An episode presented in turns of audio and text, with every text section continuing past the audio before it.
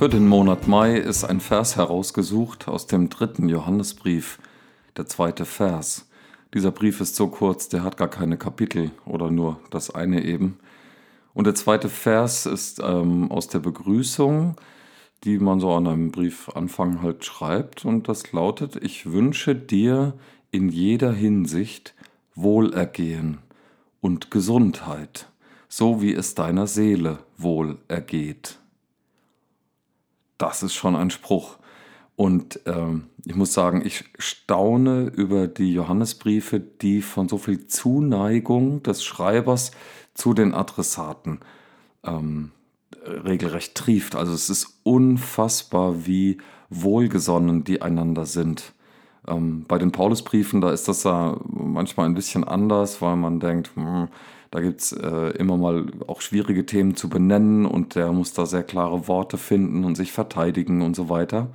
Natürlich hat er auch Leute, die ihm äh, gut, ähm, gut tun, ihm zugetan sind. Bei den Johannesbriefen ist das total krass anders, weil dort ähm, der Schreiber eindeutig, ähm, ja, man will sagen, regelrecht verliebt ist in diese Leute. Er nennt sie seine Kinder. Ähm, er sagt offen, dass er sie liebt und so weiter. Es ist einfach eine Pracht. Und gleichzeitig sind die äh, Worte dann gegenüber denen, denen er nicht so wohlgesonnen ist oder die ihm nicht so wohlgesonnen sind, sind die Worte dafür umso drastischer ähm, äh, verurteilend regelrecht. Ähm, also richtig weit auseinander das ganze Feld. Und das Ganze wird deutlich, wenn man den Vers 2 komplett liest. Das beginnt nämlich mit den Worten mein Lieber, mein Lieber, ich wünsche dir in jeder Hinsicht Wohlergehen und Gesundheit, so wie es deiner Seele wohl ergeht. Das ist mal ein ordentlicher Wunsch, will ich sagen, ja, zu jemandem, äh, den man liebt. Da fällt mir natürlich sofort ein, was Jesus gesagt hat. Ähm, liebt die, die euch nicht wieder lieben, die euch äh, tut denen Gutes, die euch nicht wieder Gutes tun können, ladet die zu einem Fest ein, von denen ihr keine Gegeneinladung erwarten könnt. Das ist viel, viel schwerer. Ob das jetzt ein äh, ein, ein, eine Gegenrede zu diesem Vers ist, muss es ja gar nicht sein. Ich glaube, wenn wir füreinander Zuneigung empfinden, ist es immer gut, das einfach zu sagen. Ich habe äh, gerade neulich jemandem nicht das Lob ausgesprochen, das ich eigentlich im Kopf hatte und im Herzen auch. So, boah, ich war ganz begeistert äh, und, und hätte das sagen können, auch unmittelbar, aber habe ich nicht gemacht. Ich habe einen Tag gewartet und dann habe ich gesagt, du, ich wollte dir noch sagen, dass, äh, das fand ich richtig klasse, wie du das gestern gemacht hast. Und dann kommt raus, dass die Person total unsicher gewesen ist und sagte, boah, vielen, vielen Dank für dieses Feedback. Ähm, ich habe ich hab die halbe Nacht nicht geschlafen, weil ich mir nicht sicher war, ob ich das wirklich so habe machen können. Ich sage, ey, krass, natürlich. Hätte ich es mal früher gesagt. Naja, es ist, wie es ist. Und ich denke, die, die Zuneigung auszudrücken, die wir empfinden, ist auf keinen Fall ein Fehler. Ähm, und natürlich ist es so, wie Jesus es auch gesagt hat, dass ähm, wenn wir Zuneigung empfinden, wenn wir sagen, dass wir wünschen dir alles Gute, viel Erfolg, auch wenn du ein Depp bist.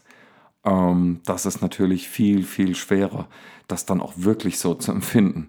Also ungeheuerlich. Bei Johannes ähm, bei den Johannes-Schriften, äh, da ist diese Zuneigung ganz grundsätzlich schon mal vorhanden und das ist eine feine Sache. Mein Lieber, ich wünsche es dir in jeder Hinsicht Wohlergehen und Gesundheit. Das wünschen wir denen, die wir lieben, ganz klar. In jeder Hinsicht, das heißt auch ganz praktisch im Leben, ähm, das hat gar nichts mit dem Wohlstandsevangelium oder so zu tun, sondern einfach nur, ja, ich wünsche es dir, ähm, ja, ich will jetzt fast sagen, in dem Sinn, was dann gleich kommt, weil du es verdient hast. Aber wirklich verdient? Was nämlich später in dem Brief genannt wird, ist wirklich, wirklich Lobhudelei auf den Empfänger, der den Brief bekommt. Was der alles Tolles tut, ganz großartig und wird dann in allen schönsten Details dargestellt, was er so toll gemacht hat und andere in der Gemeinde da äh, nicht Ja, und also mit denen werde ich dann schon mal reden, wenn ich die sehe und ihnen die darauf hinweisen, was hier geht und was nicht geht. Das ist schon irgendwie ein bisschen putzig, wie das so ähm, rübergebracht wird. Mm, es klingt wirklich so, als ob dieser Johannes meint, dass der andere das wohl verdient hat, dass es ihm wohl ergeht. Wenn man allerdings genauer hinschaut, ähm, auch in, in, die, in den nächsten Vers, dann kriegt man ein Gespür dafür, dass das anders gemeint ist. Der Johannes hat nämlich Leuten hören, er hat quasi die Gerüchte gehört, wie vorbildlich ähm, der alles macht in der Gemeinde, wie der, wie der da lebt, wie der mit Menschen umgeht, das ist eine wahre Pracht. Und daraus schließt er auf eine gesunde Seele, auf eine gute Seele in ihm. Und jetzt wünscht er ihm, dass es ihm auch äußerlich so gehen möge. Das ist also gar nicht gesagt. Wir wissen, äh, dass in den ähm, ersten Gemeinden, die es gegeben hat, es den Christen nicht unbedingt gut gegangen ist. Ähm, es gab sicherlich Leute, die wohlhabend waren und die auch, auch eine gute Herberge, sage ich mal, geben konnten für die Gemeindeversammlungen gar keine Frage, aber es hat gemischtes Gemeindevolk gegeben, damals wie heute ja auch. Also Leute aus allen Schichten, mit allen Interessen, ähm, mit allen Hintergründen, ja, von, von Herren bis zu Sklaven, alles dabei gewesen. Und über den Empfänger des Briefes, ähm, der womöglich Gemeindeleiter gewesen ist dort, äh, da wissen wir jetzt persönlich gar nichts über ihn. Nur, dass er sich eben ganz toll verhalten hat.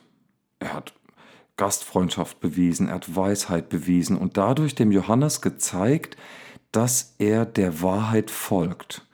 Eine Wahrheit, wie aus den Johannesschriften insgesamt deutlich wird, mit der Person Jesu ähm, zu identifizieren ist. Er folgt Jesus auf dem Weg. Er achtet sich selbst nicht höher als den anderen. Vielleicht noch nicht einmal auf Augenhöhe, sondern sagt, du bist mir so viel wert, dass ich dich gut behandle.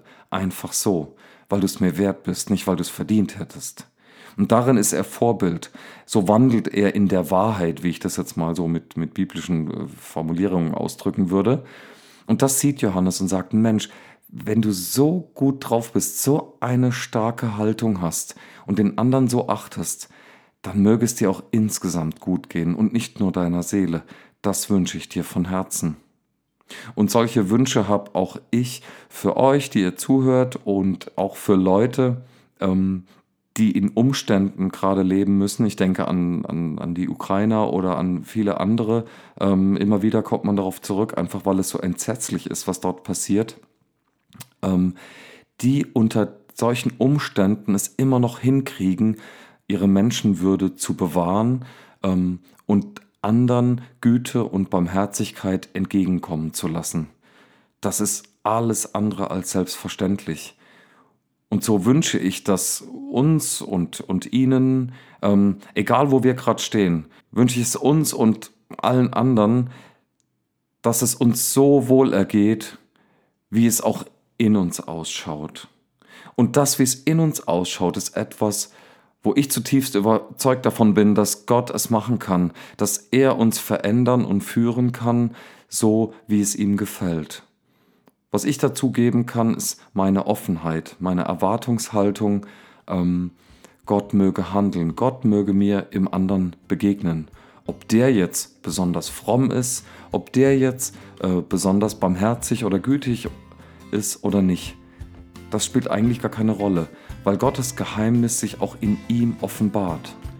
Und so ähm, kann ich dem allem eigentlich entgegengehen und sagen, ja Herr, begegne du mir jetzt und immer da. Gott segne uns. Amen.